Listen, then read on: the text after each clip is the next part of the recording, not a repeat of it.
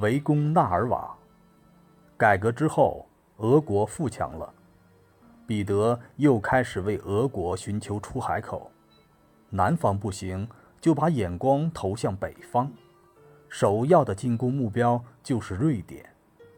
瑞典是北欧最强大的国家，也是欧洲强国之一。它拥有一支强大的军队。彼得要和瑞典争夺波罗的海是一个非常大胆的决定，是对俄国的一次严重考验。公元一七零零年秋天，彼得率三万大军包围了瑞典城堡纳尔瓦。队伍刚集结完毕。彼得即下令攻城，一连猛攻了两个星期，但瑞典军队顽强抵抗，纳尔瓦城堡又非常坚固，始终分不出胜负。这时，瑞典十八岁的国王查理十二世亲率一万多精兵向俄军发动猛攻，俄军全线崩溃，几乎全军覆没，彼得只身逃回了莫斯科。惨重的失败没使彼得丧失信心。当瑞典人欢庆胜利时，彼得则在皇宫里考虑如何重建俄国军队。当查理十二世率军袭击波兰时，彼得已经开始实施他报仇雪耻的计划了。为了向国外购买先进的武器装备，彼得把赋税提高了四倍。还增加了各种新的税收，差不多所有东西都要缴税，包括洗脸盆、棺材、烟囱、脸上的胡子。更有甚者，如果人的眼珠不是蓝色，而是黑色或灰色，那就要缴税。彼得从全国各地征集新兵，加紧训练。他命令每三个教堂交出一口铜钟。来铸炮。公元一七零三年，俄国带着大钟铸出来的三百门大炮再次进攻瑞典。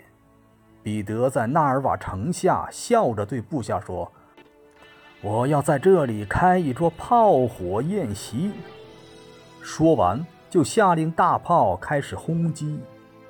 整整轰了一天，俄军终于炸开了坚固的城堡。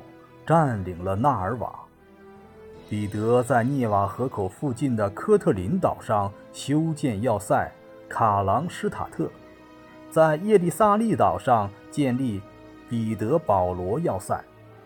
彼得保罗要塞地处大涅瓦河、小涅瓦河的汇合点，控制着通向波罗的海的水路。彼得选中这块地方作为未来的首都。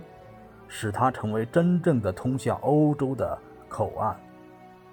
很快，俄国和瑞典又在波尔塔瓦展开规模空前的激战。彼得亲临前线指挥，他的帽子和马鞍都中了枪弹。最后，瑞典溃败，查理十二世逃到土耳其，俄国从瑞典手中夺得了芬兰湾、里加湾沿岸的土地。解决了北方出海口的问题。公元一七一二年，彼得在涅瓦河两岸的荒岛上建立了一座新城市，取名为圣彼得堡，把首都从莫斯科迁了过来。公元一七二一年，俄国枢密院尊称彼得为大帝和祖国之父，俄国也正式改称为俄罗斯帝国。俄国通过战争，从瑞典手中夺得了芬兰湾和里加湾沿海一带，以及波罗的海出海口。在南方，他夺取了亚速堡和巴库，控制了亚速海和里海的门户。俄国遂跃居欧洲强国之列。